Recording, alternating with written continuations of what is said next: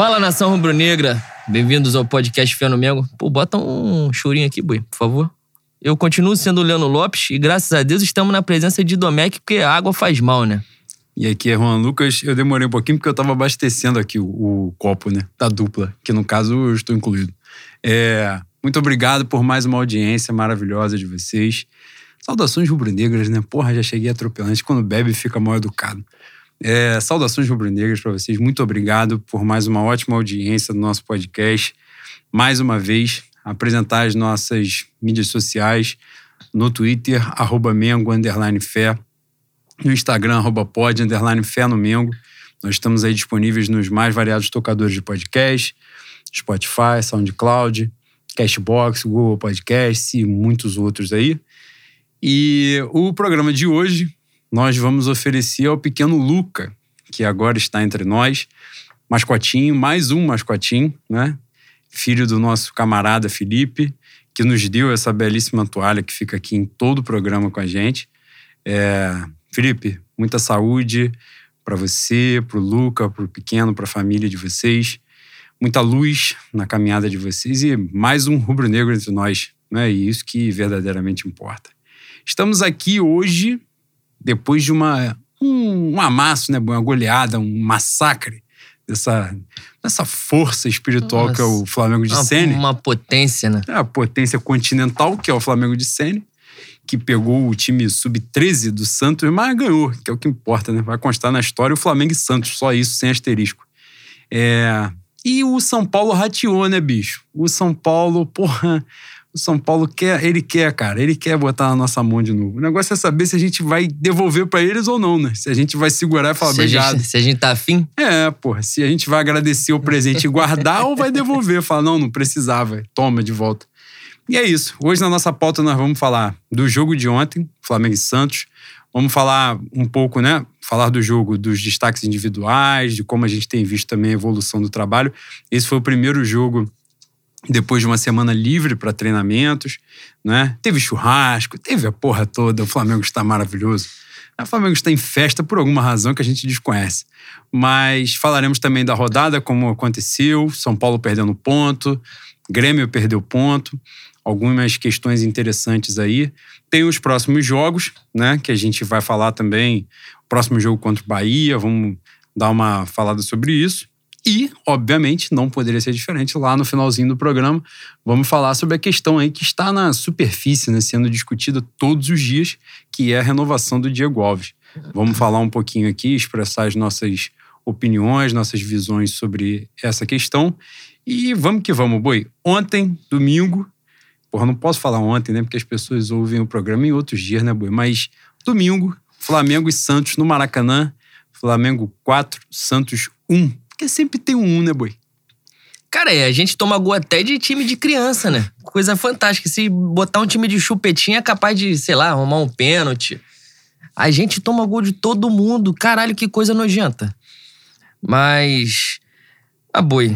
Eu falei isso no manifesto. Aliás, se vocês não tiverem a decência de acompanhar o nosso Hellis Trabalho, a patifaria que a gente está expandindo também para o YouTube, vocês, por favor, acessem o Manifesto Rubro Negro que todo, todo pós-jogo a gente bota a nossa carinha lá para tentar arrumar um processo que pelo podcast não, a gente não conseguiu.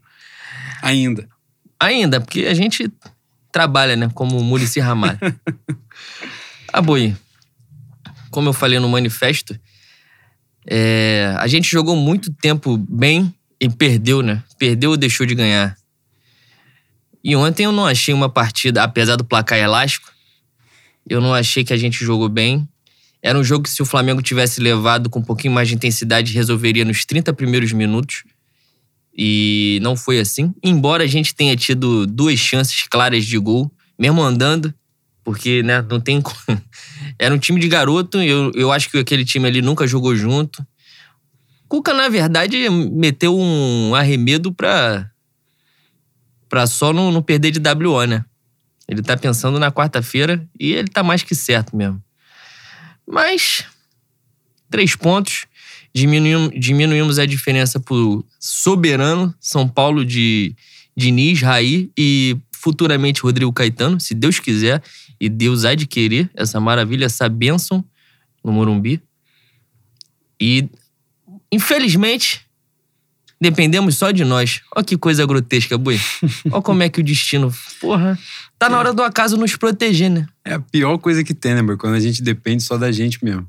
Coletivamente, Boi, você, nesse primeiro jogo, com uma semana livre de treinos, teve a tal confraternização que teve gente que reclamou e tal. Eu, eu honestamente, agora eu brinquei no início, mas eu não vejo maiores problemas porque eu acho que pelo menos a gente falou sobre isso no, depois do jogo contra o Botafogo. Nitidamente o time estava pesado, né? Parecia que estava carregando. Parecia, não estava carregando ele, duas eliminações consecutivas e mata-mata, consecutivas e precoces, tanto na Copa do Brasil quanto na Libertadores. É, principalmente da Libertadores, caiu nas oitavas de final para o Racing, que era um time muito mais fraco do que a disparidade entre Flamengo e São Paulo. Né? E aí foi jogar um clássico contra o Botafogo. O Botafogo a gente sempre bate nessa tecla que o clássico é a oportunidade que os times têm de diminuir a, a distância, né? E ontem ficou mais uma vez evidenciado no Corinthians e São Paulo, né? Que a disparidade era imensa. E o Corinthians comeu gramado e amassou o São Paulo. Ficou 1x0, ficou baratíssimo pro time Porra, do São era pra Paulo. ter sido 3-4, né? O, o, nosso Camacho, a nossa base rubro-negra, ele conseguiu Coisa perder não. um gol Craque a, gente, goleiro. né? craque a gente faz em casa. Puta que pariu. Aí depois o nego não entende porque eu tenho raiva da base do Flamengo. Fala, porra, como é que você não pode gostar dos garotos do Ninho? Esse, essa rapaz, essa É. profusão de gênios da bola. Puta merda. E, e o time nitidamente estava pesado, né? Preocupado pra cacete. É, a gente tem o, o mau hábito, não é? De. A gente, que eu digo como torcida, né? A gente tem o mau hábito de achar que jogador é alienígena. Que é o cara que ganha um salário absurdo, ele não tem sentimento, ele não tem. Ele não fica nervoso, não fica ansioso, não fica cansado, não sente dor. A gente acha que os caras são máquina, né? E não é verdade. É, a gente tem várias discussões sobre os bônus e ônus da profissão e tal, mas é nítido que o peso, a carga psicológica dos caras era muito forte. Enquanto o Botafogo isso ficou evidenciado. É, A gente até bateu nessa tecla, né? Que a gente está num momento que o importante é ganhar. Ganhar e recuperar a confiança aos pouquinhos. E, a E terceira outra- seguida, né, Bui? Sim, e outra tecla que a gente bateu no último programa e tá aí acontecendo de novo, que era aquela parada, a gente precisa ganhar primeiro, antes de secar o São Paulo, secar o Atlético Mineiro, a gente precisa fazer o nosso, que é ganhar, e um deles ratear, né? Principalmente o São Paulo, que o Atlético Mineiro tá perto do Flamengo, o Flamengo ainda tem jogo a menos. É, mas o São Paulo tinha que dar uma rateada e o São Paulo tava numa fase incrível, com tudo dando certo, nenhum jogador se machuca, os caras, todos os times eu nem, nem acho que nem só da parte da frente, não. Todos os times tiveram surto de Covid, ou praticamente todos. Né? A sociedade teve surto de Covid. Você não Né? vai torcer de novo Não, pros caras. porra, não é isso. Eu tô dizendo. pariu. Nada aconteceu com o São Paulo. Os caras ficaram no limite, com os mesmos 11, sem ninguém se machucar. Então, assim, a gente vê, pô, os caras estão bem, vivendo uma ótima fase e tal. Mas aquilo que aconteceu com todos os outros times, com eles não tinha acontecido, né? E aí, nesse momento, os caras começam. O Luciano ontem se machucou no jogo. Isso, Porque... aí, isso aí já é um trabalho de mau agouro que eu, né? Eu faço. Tem que ser feito, né, Bruno? Ah, um, um, um estiramento no adutor, coisa leve, pô. Não, não precisa se machucar muito tempo. Não, tá, não, caiu de moto, não é isso? Não, não é ah, isso. porra, um, Não é um bagulho ó, forte dessa maneira. O cara fica fora de dois, Dois três é. jogos, Ah, é. ele já perdeu o ritmo de jogo. Aí depois, pra recuperar, voltar, já atrasou, já entrou Pablo no lugar. O bagulho já foi ficando gostoso nesse caminho aí. É nessa troca. Foi nessa troca aí que pintou um PP do nada brotando no time do Flamengo. É só isso que a gente deseja que aconteça com o São Paulo. Só isso, não é muita coisa, não. É, e esse é o caminho, assim. As coisas estavam muito, né? Tudo dando certo. E ontem aconteceu exatamente na ordem que precisa acontecer. Às quatro horas, o Flamengo fez o resultado, pegou um time mais enfraquecido, fez o que tinha para fazer. É, inclusive, né, a gente vai falar mais para frente do Gabigol. Teve dois pênaltis e agora, curiosamente, a gente pega a bolinha do pênalti e bota para dentro da rede, porque alguém sabe bater essa porra, né? Botamos dor lá dentro do barbante. Logo às 6h15, depois vem o São Paulo, perde o clássico, o centroavante, que é o destaque do time, se machuca. Então é isso, assim, as coisas. Tem muito campeonato para acontecer. Depois do jogo de ontem, né? Agora restam 14 rodadas para o Flamengo, né? E 13 para a maior parte ali, 13 para o São Paulo, por exemplo. O Flamengo tem um jogo a mais, a menos no caso agora, né? Que é o Flamengo e Grêmio. E, e nessas circunstâncias, era importante a gente ter essa cautela. que as coisas iam acontecer. Né? É óbvio que a gente não deseja mal a ninguém, não é isso.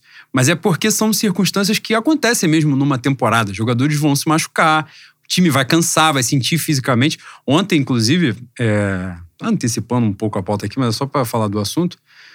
Nitidamente, na questão física, o São Paulo ficou muito atrás do Corinthians. O Corinthians sobrou do, do São Paulo, assim, o jogo inteiro correndo muito mais, perdeu muito gol. O Corinthians, o tal de Léo Natel, perdeu uns 3, 4.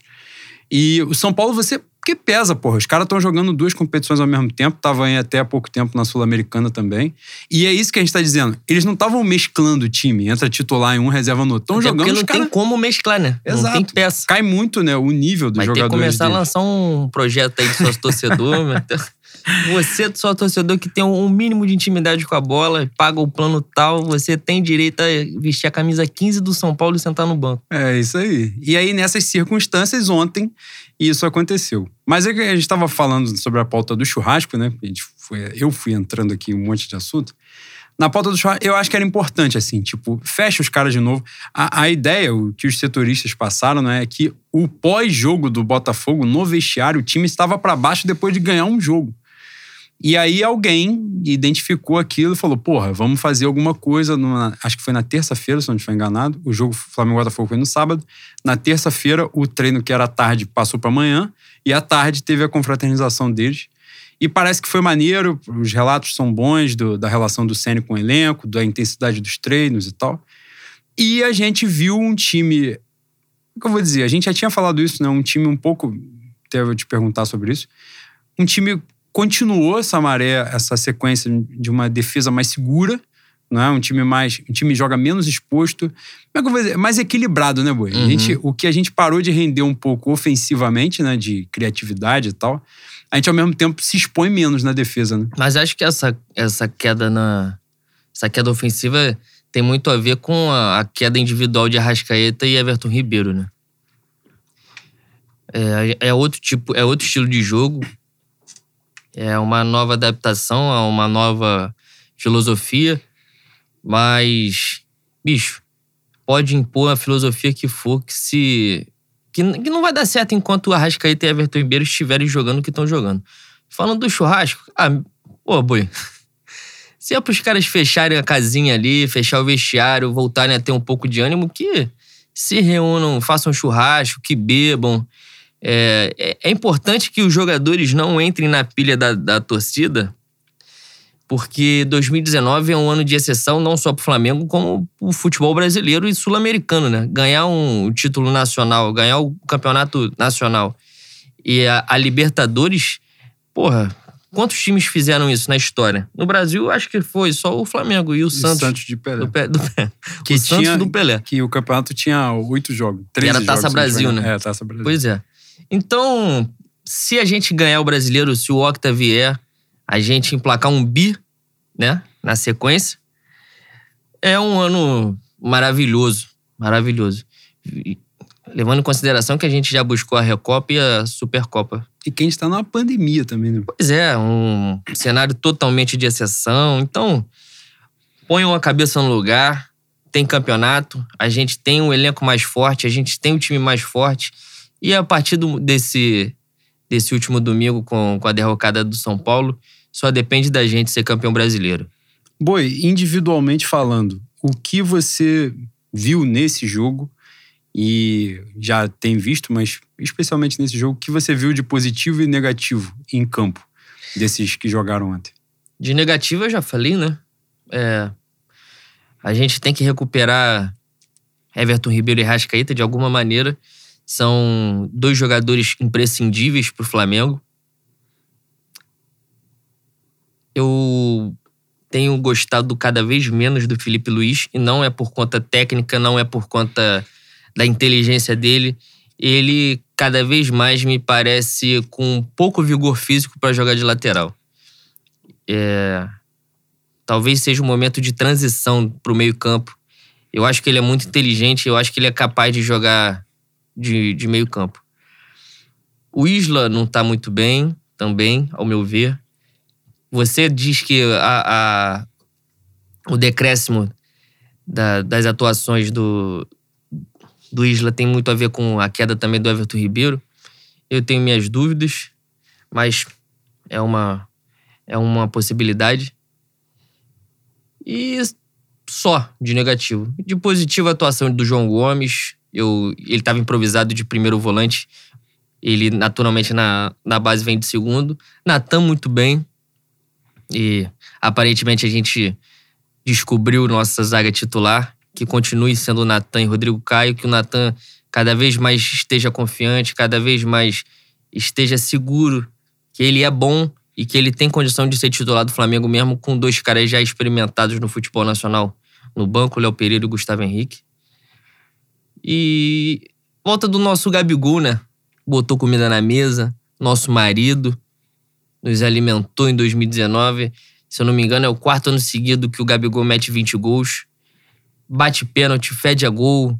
É tudo de bom, né, Boi? Esse ano ainda tem, a, ainda tem a consideração que foram uns quatro meses a menos de futebol e ele ficou uns dois meses parado, né? Pois é. Então ele meteu 20 em meio ano, né? É um negócio absurdo. Ele né? é fantástico. A, em questão de, de, América do Sul, é muito acima da média. Muito acima da média. 20 gols, que foi a maior marca da história de Paulo Guerreiro. Né? E com... pra você ver. E Gabigol, com menos, com metade de ano, bateu a maior marca do Guerreiro. Ô, boi, enquanto existia otário, malandro morre de fome? Não, não tem como. Não tem, né? Não é difícil como. pra caceta. E outro ponto positivo, antes de passar a palavra para você, é que o Pedro é sacanagem, né, meu irmão? Esse queixo, ele é coisa assim, acima do normal. Não é jogador para Flamengo, né, boi? Essa coisa pequena, tacanha que a gente... Ele tem que jogar naquelas porra lá que paga, porra, 200 milhões por hora. Real Madrid, Bayern de Munique. Caralho, meu irmão, ele, ele jogou contra as crianças do Santos ontem? Ele jogou contra as crianças do Santos ontem. Mas Rascaeta e Everton Ribeiro não conseguiram jogar. Meu irmão, o lance do pênalti do Everton Ribeiro, que ele, que ele domina, gira em cima do moleque, ele dá um tapa e bota a bola pro Everton Ribeiro entrar sozinho no meio da zaga. Aí eu falei, caralho, pelo amor de Deus, joga muita bola. Muita bola, é muito diferenciado. Assim, é muito, muito mesmo. O Gabigol. Eu não vou ficar é, botando os dois em, em, rota de colisão, comparando, mas assim, o Gabigol fede a gol, são estilos diferentes. Mas o Pedro, maluco, o Pedro, se ele tiver que recuar e armar o jogo, ele consegue. Porque ele é muito técnico, ele é muito inteligente. Então, é um investimento que vai valer a pena pra cacete, pra cacete. Ele vai se pagar com título, com a venda acima do que a gente comprou, ele vai gerar lucro. E ele é muito novo, né? Se eu não estiver enganado, ele tem 22 anos. É um negócio mesmo muito acima da média. Essa jogada que ele faz saindo da área e girar, né? Ele tem muita técnica, né? É muito é, acima da média. Ele teve uma, um lance que ele, ele ontem fez umas três vezes. Não, assim, ele né? girou em cima do cara e não tinha mais ninguém. Aí deu até a impressão que estava impedindo e ele tentou cavar. Porra, bicho. A, a inteligência dele de perceber que não tinha ninguém atrás, que se ele passasse ele ia sair de cara. A movimentação, pô, tudo, tudo dele é muito inteligente. Eu sou apaixonado por esse queixudo, mano. Sou e é importante considerar também que ele tá voltando de lesão, né? Porque quando o Gabi ficou fora, ele ficou um, um bom tempo ali emendando um jogo no outro. Ele pegou uma sequência pesada. E a fominha, né? É, e ele é maníaco, né? Que bom pra gente. Mas nessa ele se desgastou muito, né? E tá, meteu muito gol e tal. Mas nitidamente você vê que ele tá recuperando ainda ritmo de jogo, forma física e tal. Se você pegar aquele finalzinho de jogo que ele entrou no jogo de volta do Racing, a evolução dele já é muito grande. O final do Racing ele entrou para constar, porque não ia cair da Libertadores sem o Pedro entrar em campo, né? Mas ele entrou nitidamente sem condições. Nos outros jogos, quanto o Botafogo, ele já deu um gásinho, já entrou melhor e tal. Ontem ele já entrou por mais tempo, já entrou um pouquinho mais cedo. Mas ele é um cara muito diferenciado. Eu acho que o Flamengo tem um, obviamente, o melhor elenco da América do Sul, que é a América Latina, não tem jeito, né? ninguém vai pegar na gente. Mas o Flamengo tem tranquilamente os dois maiores centroavantes do futebol brasileiro. E isso é muito é um, é um, diferencial muito grande, né? Porque são dois jogadores com características totalmente diferentes de jogo. A gente tá falando do Gabigol. Cara, o Gabigol, ele tem uma energia diferente, né? A presença dele. É, ontem, essa semana, não foi ontem, né? Porque ontem ele meteu gols e eu vi essas postagens. Uma galera tava, tipo, lembrando de quando ele foi cogitado. Ele foi cogitado numa temporada e não veio, veio na seguinte, né? Ele foi cogitado para vir em 2018, não veio, veio na 19. E aí todo mundo na época criticando, porra, mimado e tal, não sei o quê, pô, o Flamengo vai ser amassado e tal. De fato, ele no Flamengo foi uma coisa que ele nunca foi na carreira, assim. Ele foi um cara, ele é, né, até esse momento, um cara extremamente profissional, muito profissional. Pô, você vê agora ele tá voltando aí, eles estavam fazendo reequilíbrio muscular e tal. Ontem ele voltou com uma movimentação em campo absurda, né? Saindo, se movimentando toda hora e tal. Desequilíbrio ele... muscular, desculpa te interromper, que hum. aparentemente é o problema do Diego, né? Alguém Sim. tá de sacanagem nesse, nessa preparação física aí do Flamengo. Não sei se é, se é preparação física, se é departamento médico. Alguém tá de putaria aí. Porque os caras ficam parados dois meses para depois, quando volta, os caras descobrem que ele tava porra, com desequilíbrio. É, alguém tá coçando o saco nessa merda aí, tirando foto, fazendo vídeo pra Instagram. A gente vai descobrir quem é. O Juan é violento, hein? O Juan, Juan se pegar, vocês estão ah, fodidos. Puta que pariu. Quem me dera. É, e aí, nessa, Boi, o, o cara, ele tem uma energia diferente, cara. É um negócio que a gente não consegue explicar. Ele ficou dara, Bui?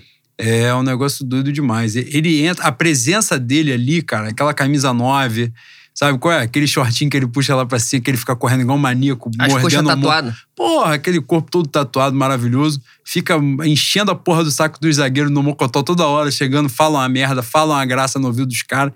É o que a gente tá falando, de perfis diferentes. Tipo, o Pedro não tem esse perfil. Ele raramente vai ficar em cima, ali mordendo jogador e tal. Só que o Pedro tem uma técnica muito mais apurada.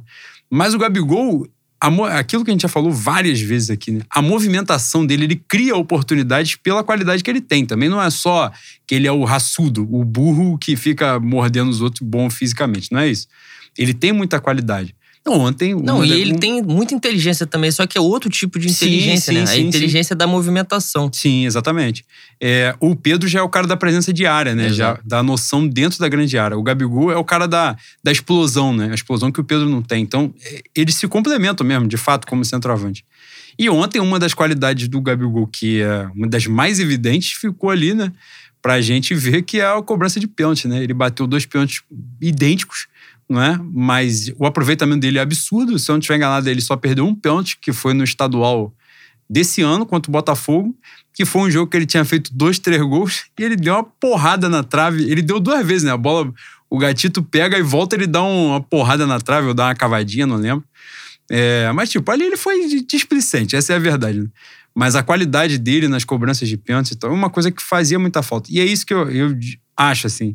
Ontem a gente estava falando sobre isso no grupo do Manifesto. Bruno Henrique, né? Eu acho que pelas circunstâncias, pela idade, é, pelo salário que ele ganha e tal, acho que na virada da temporada algum dos titulares do Flamengo vai ser negociado e eu acho que o que o Flamengo fará menos esforço vai ser ele, dos medalhões, assim, por assim dizer. Mas quando sai a escalação e sai lá no finalzinho assim, Bruno Henrique e Gabi, que agora sai Gabi, que é como a gente sempre chamou, Bruno Henrique é bonito de ver demais, né? É uma coisa que vai ficar guardada com a gente para sempre, assim. É, tem uma mística, os dois juntos, né? Tem um negócio que eles vão fazendo acontecer, eles têm um, um vínculo, aquela coisa de energia mesmo. A presença deles ali dentro faz diferença pra gente, né? Pô, você é tão esotérico, Boi. Porra, eu li João Bidu, né? É Hoje, ah, peguei meu horóscopo ali, Lua em Vênus, e agora tô aqui dando meu recado. É, e o Pedro, como chegou depois, é um cara mais novo. Pedro, que deles três é o que é rubro-negro de infância, não é? Mas entrou numa outra onda, num, num, outro período e tal. Mas o Pedro com certeza vai fazer nome.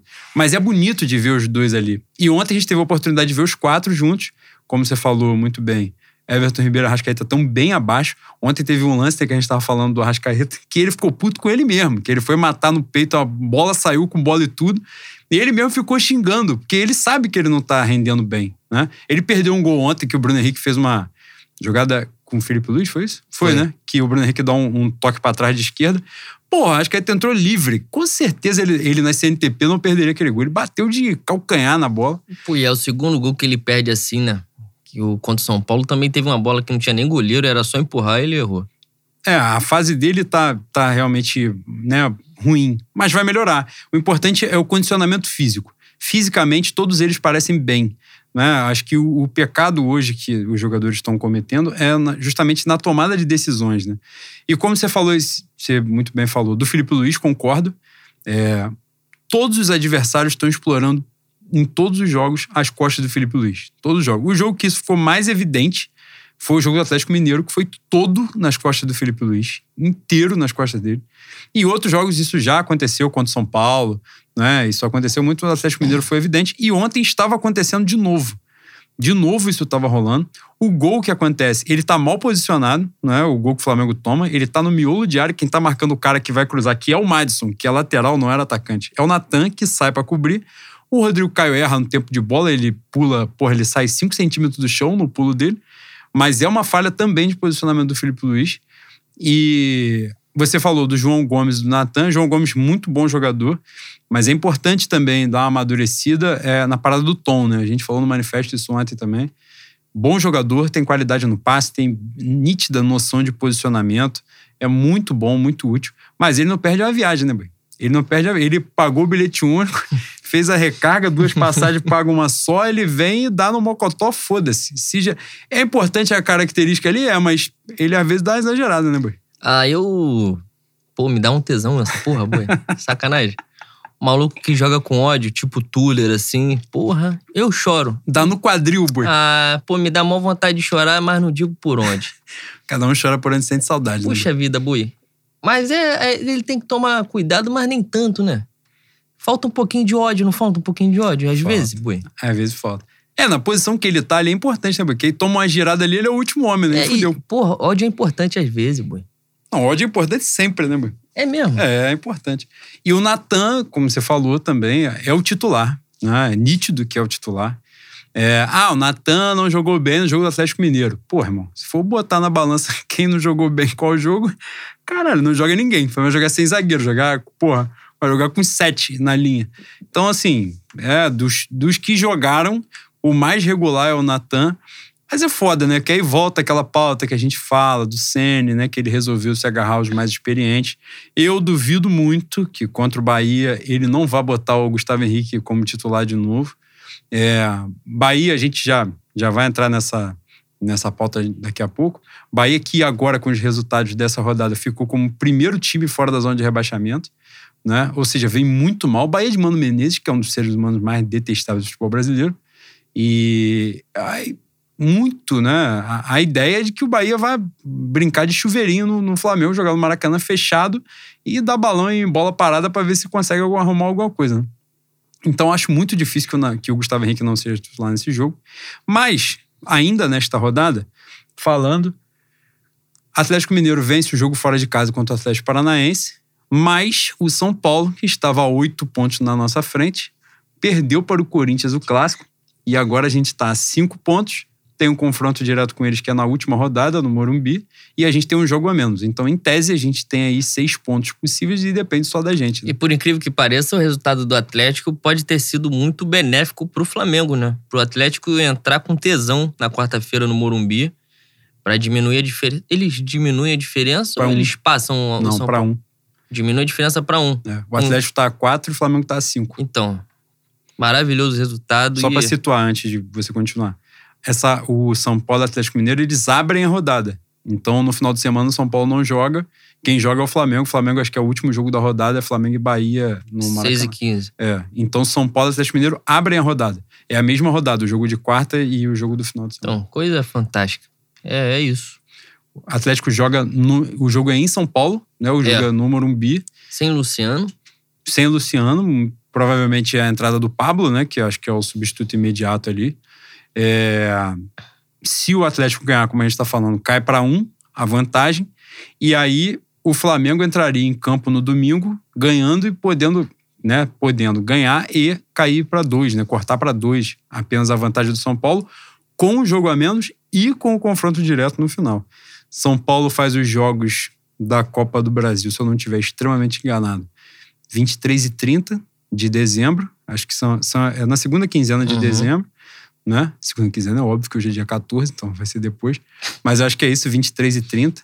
Então, é possível que o São Paulo dê uma segurada em algum momento para não estourar ninguém, né? Porque, querendo ou não, eles estão a quatro jogos do título da Copa do Brasil e a 13 do título brasileiro. Então, é importante que eles acabem poupando em algum momento, É, como o Santos fez, por exemplo, contra o Flamengo, né?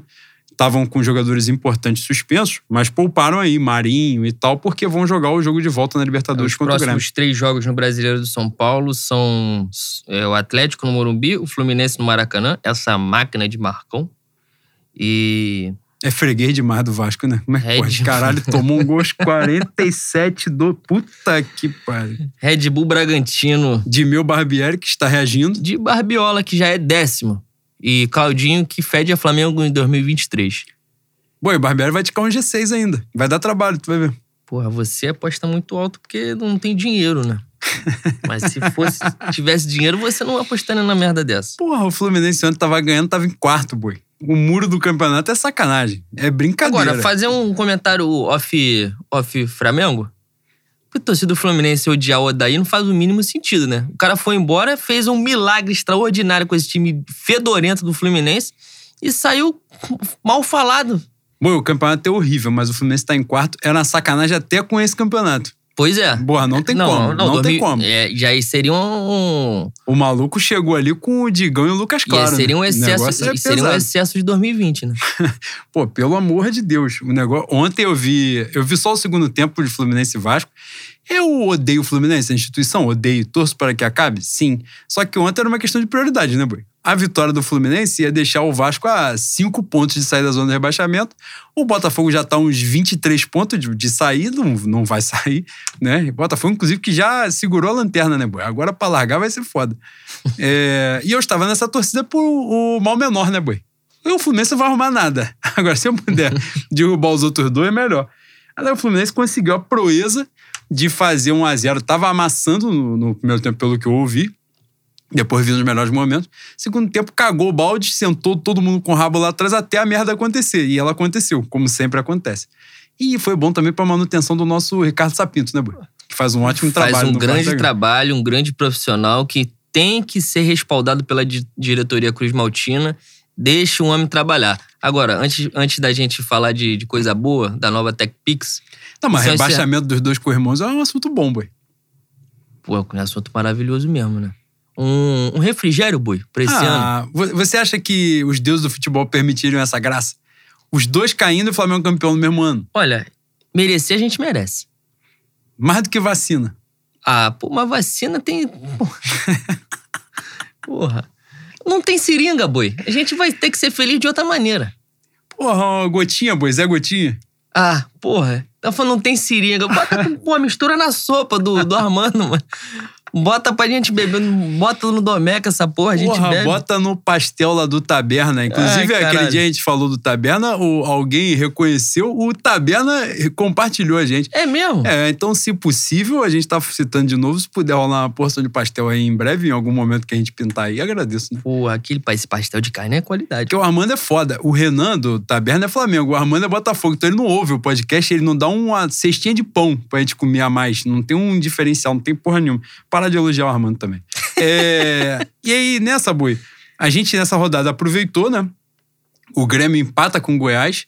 E foi justamente por isso que o Botafogo foi pra lanterna, porque o Goiás conquistou esse ponto incrível.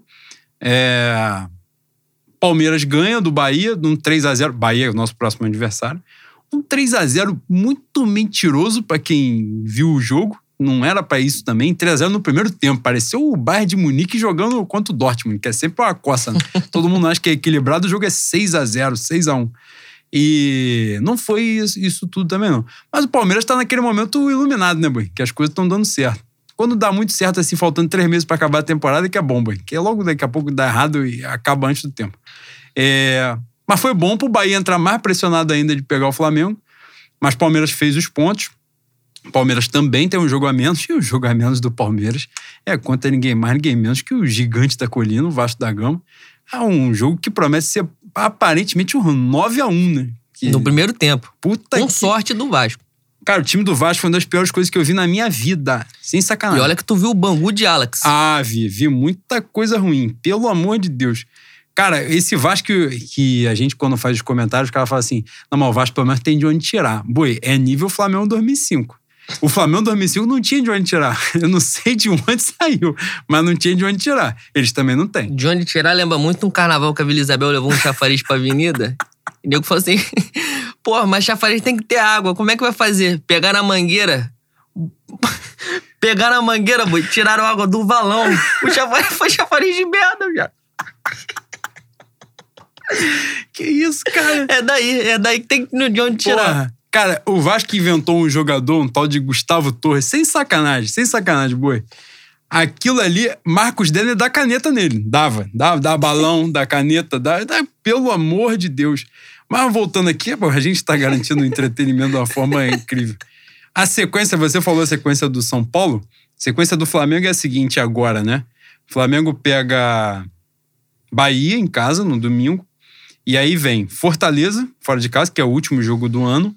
Fortaleza que, depois do meu Rogério Senna, que é esse gênio do futebol brasileiro, entrou o tal de chamusca, o Fortaleza tá, se não abrir o olho, vai, vai abraçar o Vasco até de fevereiro aí, passar esse sufoco. A gente pega o Fortaleza fora de casa, encerra o ano, o primeiro jogo de 2021 é o Fla-Flu, dia 6 de janeiro, e aí vem Fluminense e Ceará em casa, Goiás fora. A gente tem essa sequência aí de cinco jogos, tem tudo para fazer os 15 pontos. Não é? A gente antes tinha falado dos cinco contando com o Santos, né? Agora o Santos a gente já passou, a gente pega o da frente. O da frente é Goiás fora. Goiás que é o penúltimo colocado do campeonato. Tem Rafael Moura? Tem Rafael Moura, mas Rafael Moura já não tá mais daquele jeito, né?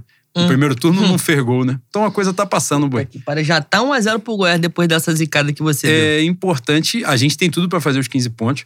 E como a gente tinha falado na, no último programa, essa sequência do São Paulo é uma sequência muito pesada, né? Então eu acredito, eu acreditava que o São Paulo, eu achei que eu, na minha tabela imaginária, o Corinthians ia ticar um empate do São Paulo. É. Não contava com uma vitória do Corinthians, não. A Mas... verdade é verdade que ontem eu comemorei muito mais o gol do Corinthians do que os gols do Flamengo, né? Porque, Porque eu... não adianta muito, né, boy? O Flamengo ganhar e o São Paulo ganhar também, a gente vai ficar nessa pois porra é. até fevereiro, né? Exatamente. E... Pô, você é matemático, né? Eu sou gênio. Você viu que sai, flui, Pô, né? Saiu agora, aqui é, na hora. Flui, naturalmente. E nem pensou direito. e agora São Paulo, Atlético Mineiro. Atlético Mineiro tem que jogar a vida, né? Porque também se tomar uma piaba no Morumbi não adianta nada, né? Porque aí os caras abrem sete de novo do Atlético. O Atlético que só tem um campeonato já desde fevereiro jogando, né? É eu acho, inclusive, né, a posição em que o São Paulo está nas CNTP seria do Atlético Mineiro, né? Abrindo vantagem, porque o Atlético Mineiro não disputa o outro campeonato tem um tempão, né? E é um trabalho. O São Paulo a gente já cansou de falar aqui também. Agora, calma, o... calma aí. O São, Paulo, o São Paulo é maluco? O São Paulo é um cidadão que não passa psicotécnico? Sim. Mas, porra, a zaga dele é Igor Rabelo e Hever, né? Porra, se... mas ele manda contratar o maluco, né? Mas se ele fosse campeão com, com, com Igor Rabelo e Hever, é papo de Nobel, né? Não, ele pode ser, né, boi? Mas agora ele tem dinheiro, ele manda contratar quem? Eduardo Sacha. Pô, é foda, né? Aí é foda mesmo. Ele é, pelo amor de Deus. É, e aí o que acontece? Eu acho que seria o Atlético Mineiro, né? Mas o Diniz tá aí. Cara, esse bagulho. Agora fazer um desabafo aqui, boi. Porra, perder, perder um campeonato brasileiro pro Fernando Diniz vai ser foda. Sacanagem. A minha motivação no vestiário do Flamengo era só essa. Gente, olha só, com todo respeito. Na moral olha mesmo. pra lá. Na moral mesmo. Porra, olha pra vocês, olha pra eles. Porra, é isso. Pronto, acabou a minha preleção. Agora vamos jogar. Pô, pelo amor de Deus. Cês... O craque do Campeonato Brasileiro, Luciano. Pô, tô... Vocês têm certeza que vocês vão Pô, perder pro time do Reinaldo? Deus. Na Pô, mesmo. Que isso, que isso. Entrou o Juan Fran, que tem o Juan Fran, bota qualquer maluco aí de 13 anos nas costas dele lá, o maluco vai deitar. Quem não deita? Só o Flamengo não deita Cara, em cima o, de um maluco o desse. O Juan Fran, às vezes, parece que ele tem bronquite, né, mano? tem a arma. Todo jogo eu espero ele tirar a bombinha. Bom, inacreditável. Puxar. O Flamengo jogou três jogos contra o São Paulo, tomou nove gols, fez nada, arrumou nada. Não, perdeu três pênaltis, ah, tomou é. nove gols, aconteceu todo tipo de desgraça. Porra, maluco. O Juan Fran e Reinaldo, gente, pelo amor de Deus. Porque parece que os caras são a máquina nesse é. Pô, parece que é o São Paulo 2000, 2006, 2007, 2000, Miranda. Porra, um bagulho sobrenatural. Júnior na lateral. Jorge Copa do Wagner. Mundo, Jorge Wagner. Pô, pelo amor de Deus, gente. Aí tem essas paradas também que a gente tem que, né, a coisa é encaixar, né? Mas como é um ano atípico, só um ano atípico justifica Diniz na liderança abrindo vantagem para os outros. Né? Mas eu acho que essa parada vai, vai se reequilibrar aí em breve. É, e aí nessa, o Atlético Mineiro, quarta-feira, tem que se doar, né, se entregar porque, no mínimo, para segurar um empate, para não deixar o São Paulo abrir mais. É, Atlético Mineiro. Atlético Mineiro e São Paulo em Minas, o Atlético ganhou, se eu não estiver enganado. Ganhou, ganha de virada e tal, São Paulo. É até um jogo polêmico, que tem um gol. Ah, eu acho, que foi o anulado. jogo, eu acho que foi o jogo que deu algum problema com a arbitragem Foi. que depois. Acho que foi um gol anulado ou um pênalti, não lembro. Mas teve uma, uma treta dessa. Alguma porra, inclusive. Não, depois tinha o cara Luciano confessou envolvido. que realmente a, o VAR errou Foi, contra é. o São Paulo. A CBF, teve- CBF admitiu. E então, um jogo polêmico e tal, mas o Atlético Mineiro ganhou em Minas e agora vai buscar o resultado em São Paulo. E isso é muito importante, né? É importante demais nesse jogo não ter uma vitória do São Paulo.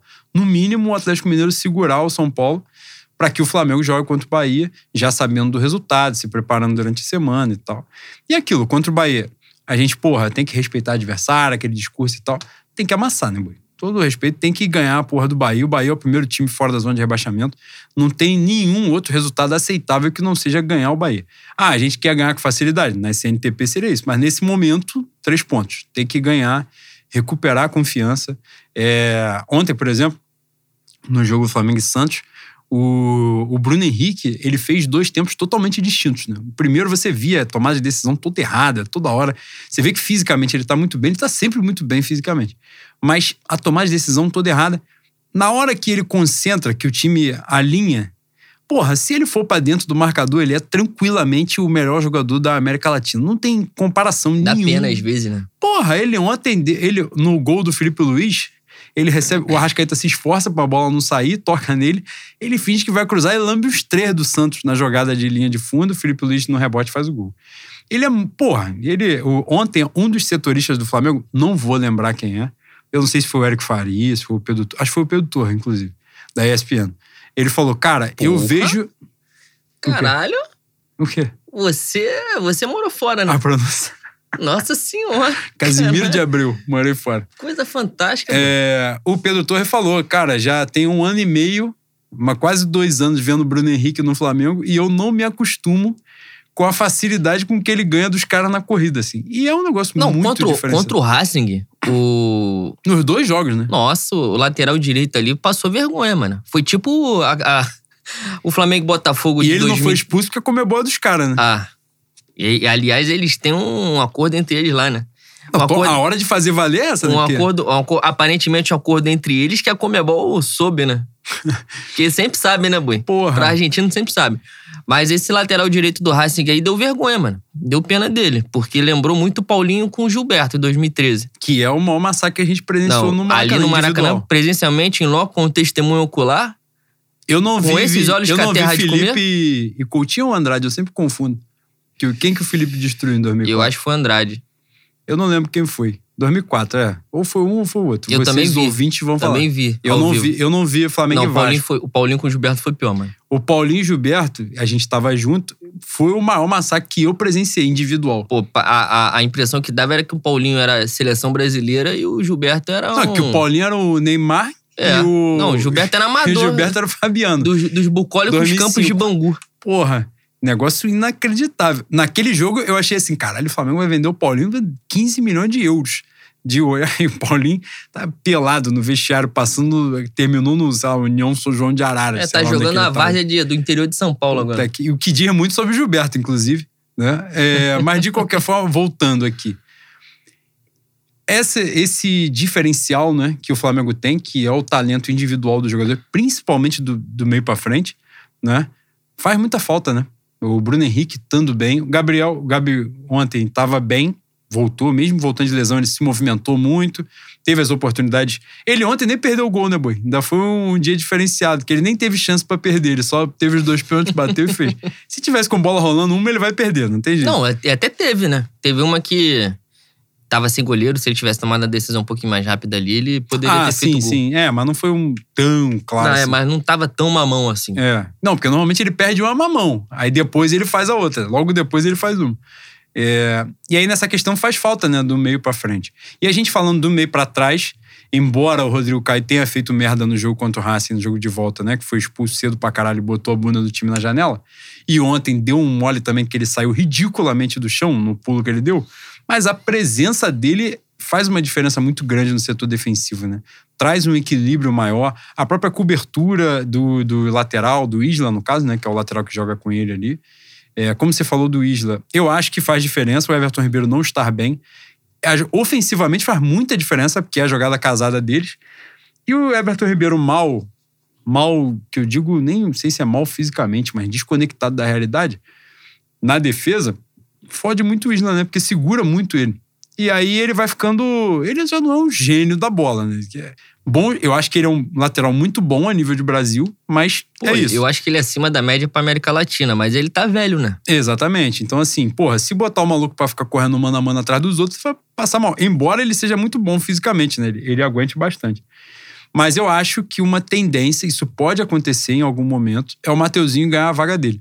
Falando de justiça seja feita, a gente fez algumas críticas aí em algum momento pro, pro Mateuzinho, mas nos últimos jogos que ele entrou, ele corrigiu bastante a grande deficiência dele, que é a recomposição defensiva. É, né? Fechar pelo meio, né? É, como você já falou aqui, ele tem muito hábito de uma porra de movimento de zagueiro, é, né? Quando ele volta, ele, ele, fecha, em vez de ser o lateral de abrir, e nesse corredor passa a boi, passa a boiada nas costas dele, né? Muitos moles dele jogando no Flamengo foram dessa forma. Ofensivamente, ele tem muita qualidade, é evidente, ainda mais para um jogador da idade dele, que eu acho que tem 19, 20 anos no máximo. É, ele tem muita qualidade, muito potencial. Pode vir a ser né, que o Isla deu um, uma bancada, uma segurada um pouco para dar uma descansada e, e o Mateuzinho pegar essa vaga ali. Mas a presença do Rodrigo Caio ajudou muito nessa questão também de o time defensivamente estar menos exposto, mais seguro. Porque o Rodrigo Caio tem um diferencial de outra tecla também. A gente bate em várias teclas que vão acontecendo, porque a gente, né, é evidente. Que é a parada que a gente sempre falou da, do time falar em campo, né? brigar em campo, se movimentar, um falar com o outro para manter a concentração em alto. E o Rodrigo Caio é um cara assim, né, que tá sempre falando, tipo, fecha aqui, cobre o espaço e tal, segura. O Ontem teve um momento que alguém filma assim, o Ceni tá falando com o João Gomes, fala centraliza mais, centraliza mais e tal. E isso é importante, que às vezes o jogador dá uma desconectada ali em campo mesmo. O Rodrigo Caio ajuda nisso, o time tá menos exposto e isso é muito bom. É, vamos ver a próxima rodada, mas eu acho que bons ventos aí estão vindo. É importante a gente estar concentrado, focado, mais uma vez. Primeiro, o Flamengo focar no desempenho dele, fazer o desempenho, fazer o resultado, que é o principal, né? jogar cada vez melhor para aumentar a chance de vitória. E aí depois olhar para ver o vacilo dos adversários. Quarta-feira, todo mundo focadinho para secar o São Paulo, São Paulo Atlético Mineiro, para a gente no domingo fazer o resultado e cortar ainda mais essa vantagem, que tem muito chão para caminhar, muita água para passar embaixo da ponte ainda até o final do campeonato em fevereiro. E vão torcer também para o São Paulo ticar a final da Copa do Brasil, né? Para eles terem que forçar mais uma vez, estourar mais uma vez a rapaziada deles. É... E agora, Boi, para a gente entrar na reta final do programa, falar do assunto que está em evidência, né? Que é a renovação do nosso Diego Alves, do nosso. um dos líderes do elenco, um dos capitães do elenco, né? A gente e... já não falou dessa porra, não? Não, mas agora é a iminência da parada, né? Ah, porque sim. agora o bagulho tá aparentemente azedou de ver, né? É porque eu não consumo essa patifaria que a gente faz, né? Aí eu fico. Eu esqueço do que a gente comenta. E a gente agora tá em várias mídias, né, Boi? Tá live, o caralho, a quatro podcast, Eu fico com o saco cheio de mim. É mesmo, Boi? Eu fico. É cansado. Porra. E aí, nessa marola, ontem, teve um gesto muito simbólico, né? O Gabi, quando faz o primeiro gol de, de pênalti, atravessa o gramado inteiro para fazer o gesto dele, né? do Muquizinho com o Diego Alves, nitidamente já havia né, uma série de matérias dizendo do elenco, é, se posicionando em favor do Diego Alves. E aí ontem foi o grande gesto, né? Que foi ali com dirigentes na arquibancada e tal. O elenco foi lá, fez questão de comemorar o gol com o Diego Alves. Como é que você tem visto? Ontem eu fiz essa pergunta para você no manifesto, faria aqui, que são duas, né? Uhum. Primeiro, é, o trato da diretoria nessa questão e, segundo, a questão do lobby dos jogadores, começando de trás para frente. É... Democracia é superestimada, boi? É superestimada.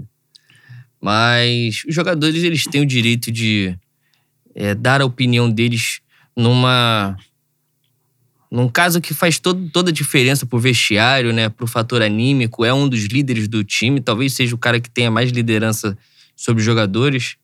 Então eles têm o direito de se manifestar.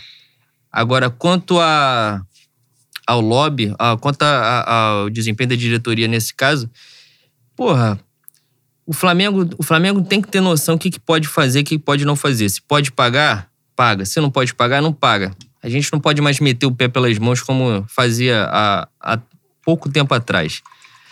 Mas, e sinceramente, eu acho que as condições que o Diego Alves pede, né, dois anos de contrato, ele já com 35 anos, um reajuste um, um pouco exacerbado, ao meu ver. Embora seja um jogador de difícil reposição, um goleiro experiente, um cara de liderança, um cara com um bom jogo com a bola no pé, um cara que quando a gente precisa fazer, quando a gente precisa de uma cera, ele faz a cera sem menor cerimônia. Felipe Luiz até brincou com isso há pouco tempo no Instagram, né? Mas se o Flamengo não pode, bicho, paciência. É um ídolo do clube e por ser um ídolo do clube, ele não deveria ser tratado da maneira que foi durante essa negociação. E essa é a grande questão. Não é se vai renovar ou se não vai renovar. A grande questão é a maneira como ele foi tratado durante essa negociação. É, o Flamengo apresenta uma contraproposta que ele aceita e depois o Flamengo retira a contraproposta porque o financeiro barrou. Porra, essa história tá muito mal contada, né, Boi?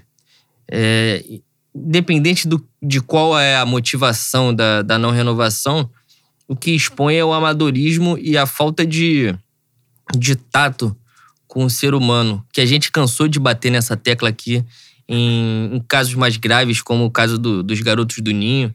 É, esses, esses diretores, a, a, nossa, o nosso presidente, dá nome aos bois, né? Quer dizer, boi, porque eles não têm envergadura para ser boi. Dá os nomes aos filhos das putas.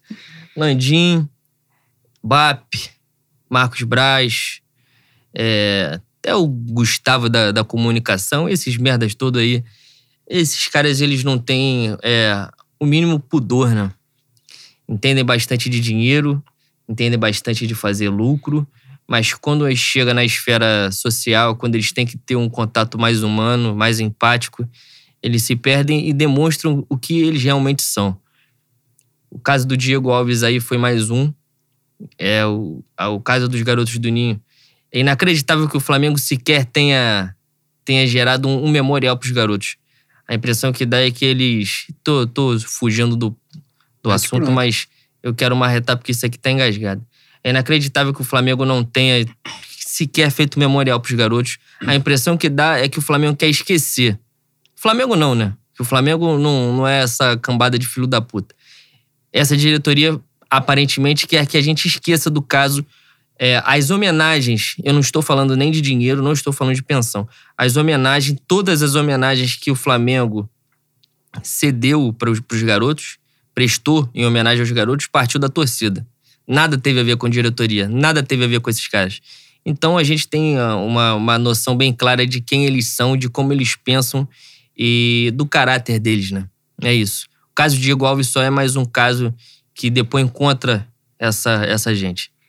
Eu acho que agora você deu o gabarito aí de tudo, de absolutamente tudo, mas só para corroborar, eu acho que o grande problema foi o trato da questão, não é? Se quem ofereceu, que em tese foi o departamento de futebol, tinha autonomia para fazer essa oferta que fez, né? A, a, tal contraproposta aí.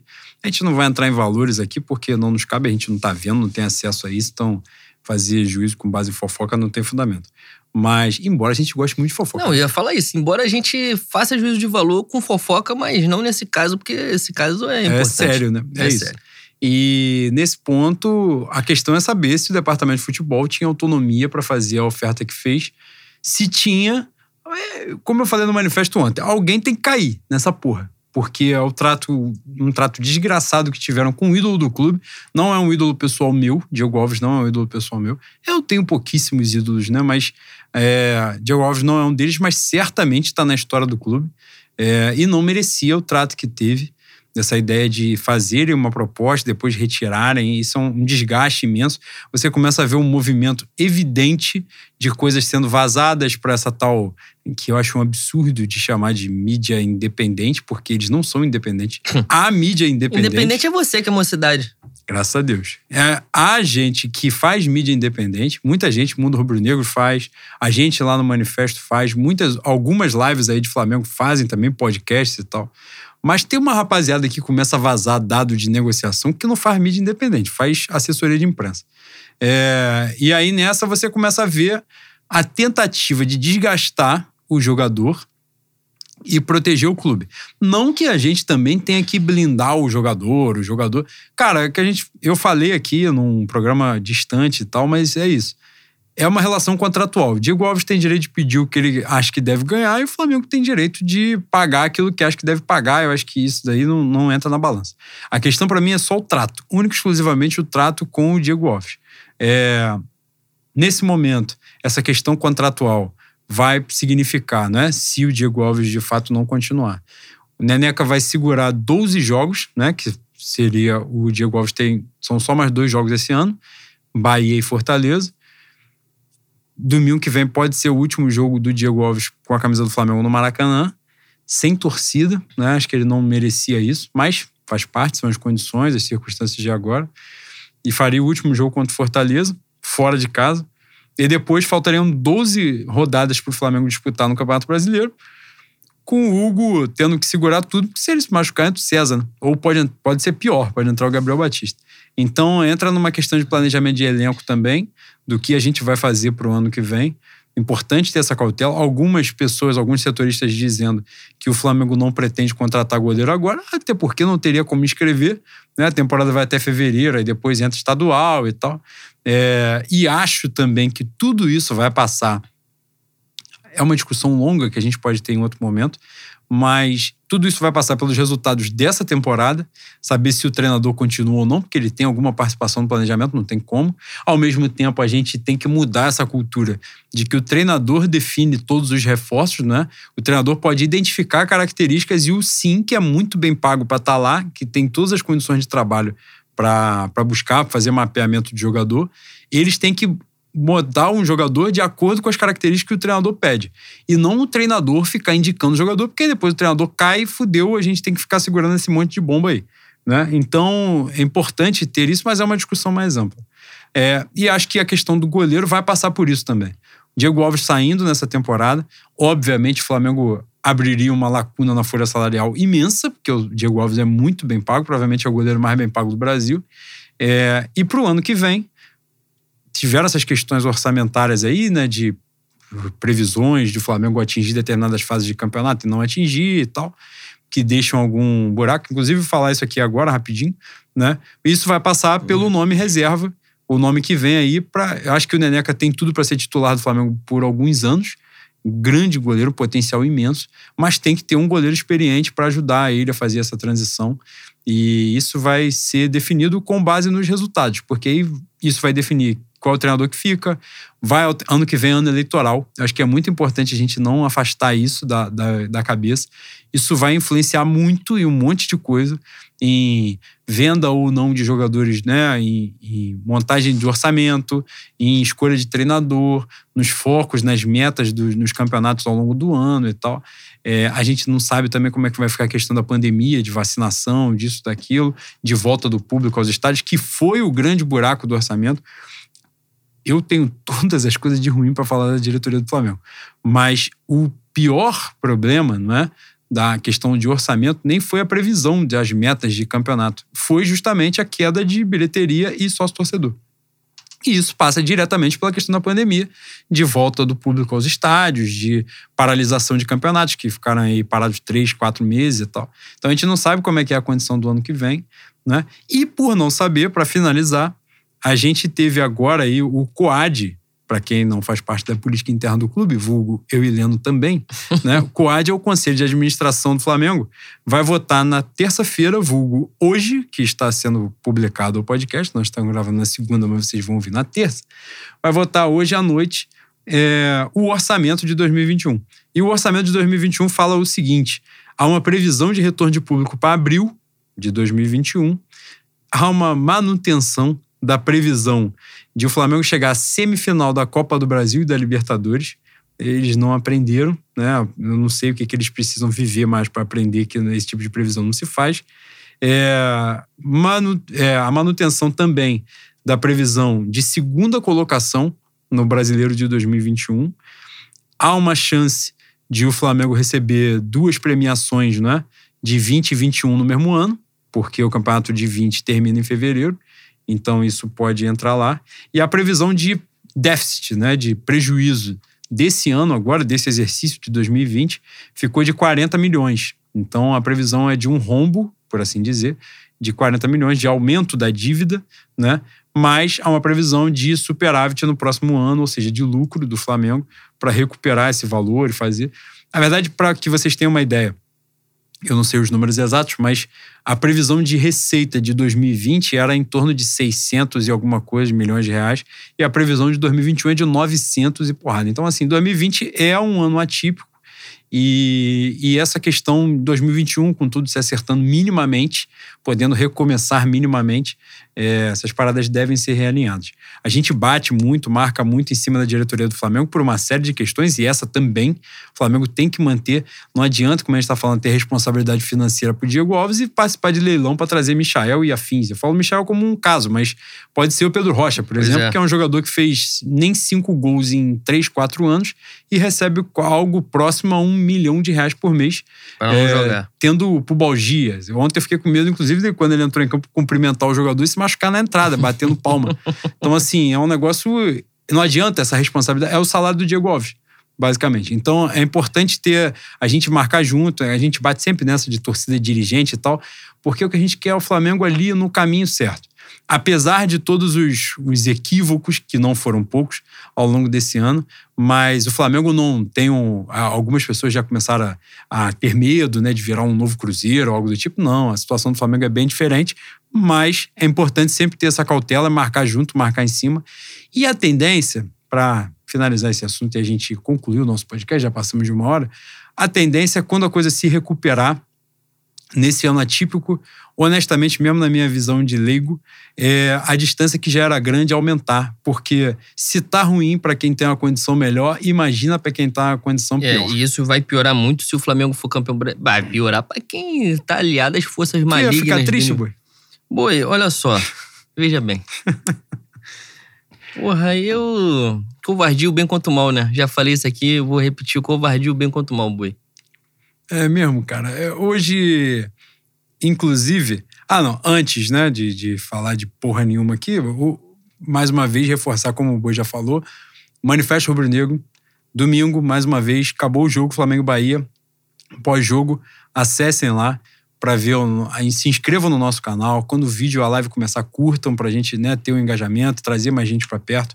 Vejam lá, uma horinha, a gente faz sempre a livezinha de uma hora eu, Leno, João, Gama, Leal, Rafa. A gente está sempre lá botando a nossa carinha quando toma paulada e quando ganha. É importante. Tem uma galera que foge na hora que o Flamengo perde, mas a gente está sempre lá, porque nós somos igual, iguaizinhos a vocês. A gente sente igual, sofre igual. É, ontem, vocês não presenciaram, é só os assinantes premium, no caso sou eu e Leal só, que estávamos conversando com o Leno no pós-jogo. Leno, durante a live, estava triste, frustrado, falou, ah, acho que não vai acontecer, tem muita coisa para mudar, nesse tipo vai dar certo. Aí o, o jogo do Corinthians e São Paulo, a gente estava vendo enquanto estava conversando. O pessoal, o pessoal teve compromisso, a gente continuou conversando ali no pós-live, interna e tal, falando algumas coisas, fazendo alguns ajustes, eu, Leal e Leno. Quando acabou o jogo, Corinthians e São Paulo, o Leno ficou gritando com vizinhos com a porra do, do, do laptop aberto. e a gente estava ouvindo os gritos que ele estava dando na, na janela. Então, o Leno é uma mentira. É importante reforçar. Ele é um personagem. vocês não acreditem nas coisas que você vê ele falando na, na live lá no pós-jogo. Nem vocês verem essa carinha dele triste, frustrado, baixo. Isso é uma mentira. Isso pode mudar a qualquer momento. Não acreditem nisso. É, dito isto, Boi, falando do manifesto. Ah, outra coisa também. Sobre o Fé no Mengo, vocês que estão ouvindo hoje pela primeira vez ou que não é pela primeira vez, todos os episódios estão aí disponíveis nos tocadores de podcast. Ouviu esse, gostou? Vão buscar nos antigos aí, ouçam também. Toda semana a gente está postando. Né? A gente tinha uma frequência quinzenal, a gente já está um tempinho fazendo semanal.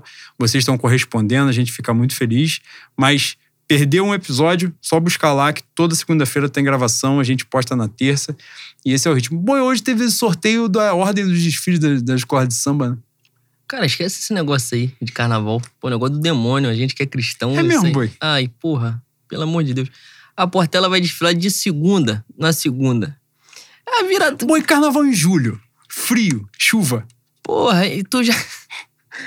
Ah, já imaginou um pão na coxa? Ali do lado do Bob's? A barraquinha do beijo? Puta que pariu. Na Sapucaí? Coisa maravilhosa. Pô, Tem... Carnavalês falou que vai meter veludo. Ah, Aí é vai dar foda. certo. Aí é foda. Na baiana, na baiana. Vai desfilar às 5 horas da manhã, a velha chega às 3. Ela vai passar depois da bateria. Coisa Passou fantástica. do setor 3 ali, já desmaia. Já Porra, tá o... não, se ela pisar na avenida, pisou no setor 1, porra. Já deu lúcida, certo, deu já deu certo. certo. Já deu certo. É isso. Cara, carnaval em julho vai ser foda, boi. Não, imagina se chover, boi. As velhas com- aquele peso, veludo. Ai, meu Deus do céu. Carnaval muito bom, boi. Quem não Cara, gosta é maluco, pô. Eu, boi, agora eu não, eu não posso ter esse. Antes de, de finalizar. Ontem a gente. Antes, não, vou falar isso. É, eu não posso fazer essa crítica. Mas o que você achou do, do nosso samba da União de Bangu, boi? Eu achei que o- a União de Bangu tem que torcer pra não ter vacina, não ter carnaval, né? Esse que eu achei. Bicho, pra vocês terem ciência. Não, nós- fala a sua mágoa. Fala a sua mágoa. Qual era a sua mágoa? O que, que você ia fazer? Te frustrar e acarretou isso? Cara, seria o primeiro samba que eu e Juan Lucas, nome composto, o meu boi, faríamos, né? A gente seria a primeira Com disputa. mais gente. Cite nomes. Com mais É, gente. o nosso chefe, Bruno, e o, o Boi Velho, né? O nosso pai de santo, o nosso babalorixá, Igor Trindade. Seria parceria com os quatro. A nossa estreia no mundo do samba. Aí, porra, três meses pra Unir de Bangu lançar a sinopse, do nada a gente descobre que foi encomenda. O que, que a gente pensou? Porra, é encomenda pra uns peixes grandes do mundo do samba, né? André Diniz, Cláudio Russo. Meu irmão, botar na meia dúzia de gato pingado que ninguém sabe de onde veio, caralho. Maluco, eu vou, eu vou ser deselegante agora. Talvez me matem por conta dessa declaração. Talvez. Ai, tomara. Puta que pariu, tomara. Bicho, se a gente tivesse cheirado 79 carreirinhas do negócio que vende ali na Vila Vintém, a gente não teria feito esse bagulho. Não teria feito uma merda dessa. Pior, pior, não teria feito. Inacreditável. Se o nosso padrinho estivesse vivo, eu postei isso. Se o nosso padrinho estivesse vivo, muito provavelmente compositores teriam feito a passagem de maneira abrupta. Boi, é um negócio detestável. Não tem virtude. É o, é o zagueiro Fabiano em forma de samba. Não tem virtude. Letra, melodia. É o zagueiro Fabiano saindo pro combate, É boi. tudo ruim. Tudo ruim. Pro mano a mano. Porra, é coisa detestável. Não, e pior que se- é uma homenagem ao nosso patrono, né, boi? Não, ele, ele, Ele vai. ia permitir uma homenagem a ele, não, Cara, porra. assim, pô. tu tem certeza? Tem certeza mesmo? Você não quer repensar Ai, fazer... tudo isso aí? Não, tudo primeiro isso que se o patrão tivesse vivo, com todo respeito, fazer uma encomenda, foi encomendar Chico Buarque, né? Porque o meu patrão ah, não é era, verdade. porra, é, exatamente. Botava um camarão graúdo na concentração. Ah. Porra, a gente sente saudade. Cascata, sinto saudade, cascata, sinto boi. saudade demais do meu patrão. Puta que pariu. É, e outro comentário, boi, do entretenimento aqui pra gente finalizar. Janeiro, daqui a pouco, tem nave mãe de volta, né, boi? Cara, que saudade. Que saudade. Aparentemente vão levar aquele. Matheus Massafeira, você sabe quem é? Não faço a menor ideia. Porra, sorte a sua. Mas você vai ter o desprazer de conhecer essa figura aí ao longo de 2021. Que é o gênio do entretenimento, é o pequeno Boni, né, boi? Pequeno Boninho, pequeno Boninho. O que seria do país Brasil, Puta do merda. suposto país Brasil, Puta merda. no, no auge da, da quarentena, as pessoas trancafiadas em Não, casa? foi um grande líder, né? Até maio foi um grande líder. Eu espero que ele esteja tão iluminado quanto esteve em 2020. Que tem um Babu 2.1, né? Que é 2021. Aí ele vai ter que botar alguém ali diferenciado, não Pedro Gaspar, por exemplo. Alguém que dialogue com o popular. Porra, será que um craque neto, no Big Brother? Aí eu, pô, aí eu faço camisa do caralho, mano. Aí eu vou... uma votação? Não, aí eu vou pegar aquela cartela de votação, cada quadradinho são 100 votações, que só as crianças de 15 anos que sem escola podiam fazer. Ali eu vou me doar, mano. 400 computadores, robô, Não, bot, a porra foda-se, eu vou me doar. Pelo craque neto eu me dou. Coisa fantástica. E Antes, boi, antes de você encerrar, caralho, tu tá, tu tá com o pé descalço mesmo? Tu tá com bronca de Maria Bethânia dentro Ah, do estúdio? tô à vontade. Quer sentir a energia do local? Não pode, pô. Porra, toma vergonha na cara, bota o chinelo aí, seu ridículo. Ai, caralho. Tu é diretor dessa porra? Diretor artístico? Eu já tô cheio de guia mesmo, eu sou Porra, Laíla. pelo amor de Deus. É, antes de encerrar, falar. Me justificar, né, boi? Porque eu falei que o, o Jorge Jesus não era o meu ex, que ele sempre vai ser o meu atual, que eu não deixei de amar, e no dia seguinte ele botou na minha bunda, né? Elogio público é uma merda, boi. Ai, porra, é muito ruim ser famoso, boi. Como a gente é. Porra. Eu queria falar que, apesar dos pesares, a gente esqueceu. Carência é uma merda, né, boi? Carência é uma porra. A gente esqueceu em 2019 que ele é branco, português E e, rico. rico e, consequentemente, europeu, né? Puta que Então, eu peço desculpas aos, aos fãs do Fé no Mengo. É isso. É, hoje nós voltamos a gravar com o Domecq. O Domecq estará no estúdio a partir de agora, então toda a gravação teremos Domecq. Vocês perceberam que a gravação foi mais fluida, né? Mais desenvolta. Faz diferença, né? Hoje a gente foi o Flamengo de Sene, né, Boi? Que é um Flamengo que será vice-campeão brasileiro, né? Perdendo pro São Paulo de Diniz, no caso. Com gol de Tietê. Pra gente ser bastante humilhado no Porra, na e é última a rodada. última rodada ainda, aí é foda. Exatamente. Não, e vão ganhar na penúltima rodada, Boi, entrar contra o Flamengo de faixa, aí é foda. Aí é um bagulho que, é, que cria uma rivalidade pros outros anos, né, Boi? Ah, eu espero que tenha agressão física, né? É o mínimo, né? Não, fair play tá com nada, né, Bui? Pô, fair é play. Porra, e fair play, a gente não consegue encerrar. né? Fair play, os caras cobraram, boi, do, do jogador do. Do jogador do Botafogo que cometeu uma das maiores atrocidades que eu vi no futebol de todos os tempos. Que a- foi uma porra uma cobrança olhando pra frente. É um negócio ridículo, boi. Ridículo. O Botafogo tá aí proporcionando entretenimento. E eu espero que ele, quando cair pra Série B, que ele não acabe. Se vocês puderem fazer, o governo genocida de Jair, se puder botar a mão e ajudar o Botafogo também, salvar o Botafogo. Felipe Neto começar a vender as coxinhas de novo dele botar na camisa do fogão. Pô, o Felipe Neto tem um cinema em casa, né? Se ele puder vender, vende as cadeiras, vende o telão, faz uma rifa, e depois inteira pro Botafogo continuar. Porque o jogador do Botafogo, os caras. Eu ia falar que o Botafogo tá brigando pra não cair, o Botafogo tá apanhando, né? Porque briga subentende uma trocação, né? O Bo- O tá Botafogo sendo só- espancado, Boi? Porra, ele tá só tomando, né? Ele não tá dando uma em ninguém. Aí nessa, o, o jogador foi bater uma, uma falta sem olhar que, ó, pra bola, sem olhar pro, pra meiuca ali do negócio. Pô, rolou a bola no pé do maluco do Inter. O cara fez o gol. Ai, caralho, eu O espero Botafogo conseguiu a proeza de fazer um gol que o juiz não sabia que o gol tinha acontecido. O juiz tava de costa. pô. O, o juiz descobriu no VAR que tinha saído um gol. Que lance pitoresco. Caralho, e na hora, na hora estava empate. E o Botafogo estava bem no contra-ataque. Aí eu postei assim: está fedendo a merda, o gol do nosso glorioso. Aí o cara conseguiu fazer um negócio que nunca foi feito na história do futebol. Aí depois o Botafogo tem que cair em último, né, Boi? Que depois de uma porra dessa tá de sacanagem. Mas já é, o último é o primeiro da, da Série B, né? Pra 2021. Isso aí, isso O aí é último alemão. desfile é o primeiro de domingo, Boi. Exatamente. Parabéns, Imperatriz Leopoldinense. Coisa maravilhosa. Gente, fé no Mengo. Fé no Mengo.